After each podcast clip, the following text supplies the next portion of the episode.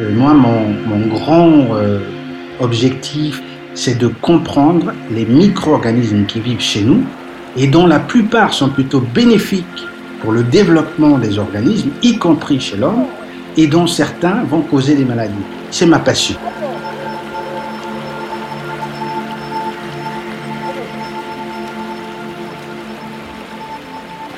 Les passions, c'est comme les goûts et les couleurs, ça ne se discute pas. Patrick Mavingui, lui, son truc, c'est les micro-organismes qu'il étudie sous toutes leurs formes et sous tous les angles. Et ce chercheur du CNRS ne perd jamais une occasion de rappeler que la plupart de ces micro-organismes ont une action bénéfique sur le vivant, sur tout le vivant, y compris sur les humains. Bien sûr, ce n'est pas toujours le cas, comme nous le savons depuis l'apparition, début 2020, d'un nouveau coronavirus en Chine.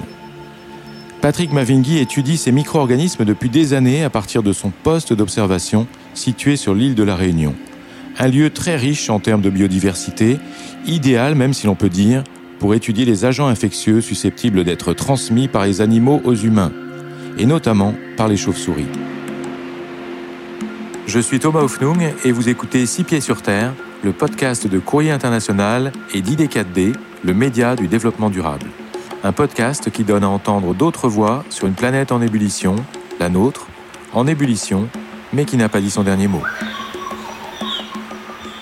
La Réunion est une petite île euh, volcanique, hein, c'est né d'un volcanique, contrairement à Madagascar, qui est plutôt une île continentale. Et euh, l'île volcanique de la Réunion est très jeune, 4 millions d'années. Donc nous sommes situés, si vous voyez bien, dans une ceinture tropicale avec un climat chaud et humide. Et euh, cette région-là, y compris euh, l'île de la Réunion, c'est un point chaud de biodiversité, comme l'est aussi euh, l'île sœur, la grande île sœur, qui est Madagascar.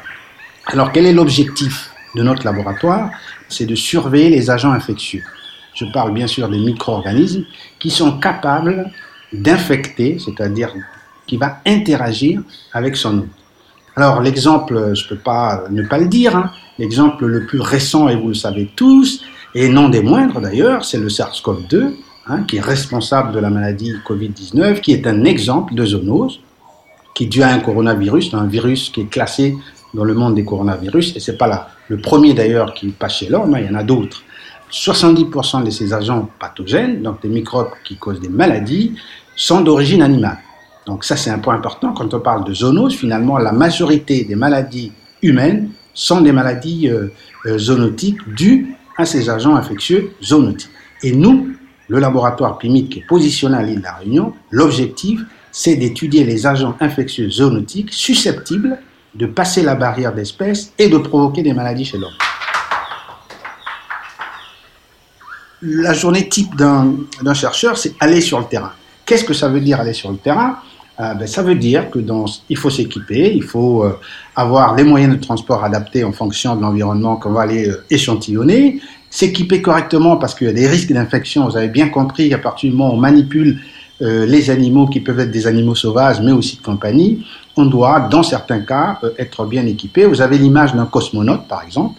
Donc, on va avoir des combinaisons complètes hein, qui couvrent l'ensemble de notre corps. On va avoir des gants pour nous protéger, des lunettes, dans certains cas des casques, à partir du moment où on peut rentrer euh, dans des grottes, c'est l'exemple que je vais vous donner euh, d'aller rechercher des agents infectieux, par exemple, euh, chez les chauves-souris.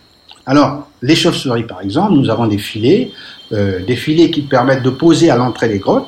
Donc, les chauves-souris vont se déplacer à la sortie pour aller se nourrir, et au cours de ces vols, ils vont venir se coller contre les, les filets et qui vont tomber dans un bac, un récipient euh, bien adapté qui évite à ce qu'il puisse avoir euh, des lésions.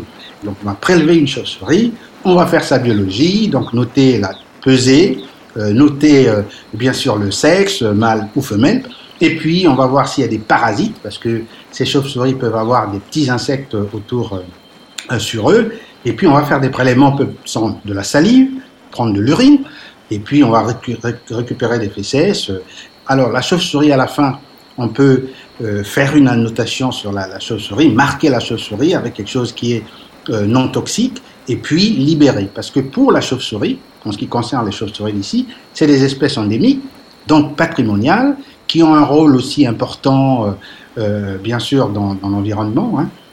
et donc, on va les relâcher. Mais pour dans certains cas, comme dans les rats, qui sont plutôt euh, des espèces invasives qui n'existaient pas ici euh, sur l'île, euh, on va les sacrifier parce qu'on ne relâche pas les rats une fois collectés. Voilà un peu l'ensemble d'une activité sur le terrain. Tous ceux qui parmi vous ont eu la chance de se rendre sur l'île de la Réunion le savent bien, il faut apprendre à vivre avec un hôte très présent, voire invasif, le moustique tigre. Cet insecte est responsable des épidémies du chikungunya et de la dengue qui désormais sévissent en continu à La Réunion. Un effet du changement climatique qui a aussi des conséquences jusqu'en Europe. Le chikungunya est un virus qui est transmis par le moustique. Euh, ici, c'est le fameux moustique tigre qu'on appelle Aedes albopictus qui transmet euh, cette maladie. Le, moustique tigre, c'est important de le dire puisqu'on parlait, on peut aussi évoquer les questions des changements climatiques. Ce qu'on constate, nous, depuis 2017, par exemple, la dengue circule durant toute l'année, ce qui n'était pas le cas. On a deux périodes, on a des périodes chaudes et humides et des périodes plutôt sèches. Et dans ce qu'on appelle, nous, hiver austral, il y avait une diminution euh, de la population des moustiques. Vous savez, plus c'est chaud, plus c'est humide, ben vous avez le développement des moustiques. Ça permet d'avoir des larves et puis finalement euh, les adultes. Et quand il y a une période froide, ben, il y a une baisse de population. Il se trouve que depuis ces dernières années, et là c'est un, exemple très très frappant, ces dernières années, on n'a plus une interruption de la maladie. Bien sûr, il y a des pics, mais toute l'année, on a la présence de la dengue. Ce qui veut dire le mot, le moustique, dans les populations décroissait à, euh, un taux qui finalement empêchait la transmission. Et depuis quelques années, les températures en hiver restent élevées de l'ordre de 13 à 14 et le moustique tigre peut continuer à survivre et donc à transmettre la maladie, ce qui n'était pas le cas euh, avant. Donc ici, nous représentons un laboratoire in natura qui peut présager de ce qui va passer dans d'autres environnements où la température va continuer à monter. D'ailleurs, euh, je vous rappelle que euh, ces maladies arbovirales, dengue, chikungunya, etc., c'était des maladies qui étaient dites maladies tropicales. Maintenant, si vous allez en métropole, vous allez remarquer même à Marseille, euh, euh, bien sûr à Lyon, il y a la présence du moustique tigre. Les solutions sont finalement multifactorielles. Dans un contexte, on peut préserver l'environnement et aussi les animaux qui y vivent, c'est-à-dire faire de la biologie de la conservation. Et deuxièmement, euh, ça c'est très important, c'est aussi savoir vivre avec les micro-organismes et les pathogènes. Il faut qu'on sache que ces micro-organismes ont existé depuis 4 milliards d'années, ont continué à exister, il va falloir vivre avec. Pour vivre avec, il faut anticiper. Donc connaître les environnements où l'émergence peut se faire et dans ce cas proposer des solutions, hein, des solutions qui peuvent être naturelles, ça peut être des antiviraux par exemple, des médicaments, mais ça peut être aussi des vaccins dont on sait qu'on va vivre avec puisque euh, on va toujours à un moment donné être confronté à ce, cette rencontre entre animal et ou environnement souillé et, et l'homme. Donc proposer des solutions de préparation anticipée sur les vaccins. C'est possible ça. Vivre avec le vivant, c'est vivre aussi avec ces milliards de micro-organismes qui nous ont précédés et qui pourraient bien nous survivre. Une petite leçon d'humilité administrée par le professeur Mavingui qui nous incite à nous adapter au changement climatique, à trouver de nouvelles solutions. Un peu partout sur la planète, des hommes et des femmes s'y emploient activement. Lors du troisième épisode de notre série, nous vous emmènerons au Cameroun, dans un lieu hors norme où l'on invente de nouveaux rapports avec la nature. Vous venez d'écouter Six Pieds sur Terre, un podcast coproduit par les rédactions de Courrier International et d'ID4D, le média du développement durable. N'hésitez pas à vous abonner sur la plateforme où vous aimez écouter vos podcasts. Cet épisode a été réalisé par Antoine Dabrowski, l'entretien mené par Carole Lambeza. La musique est signée Lions Drums, tirée de son album Kagabas.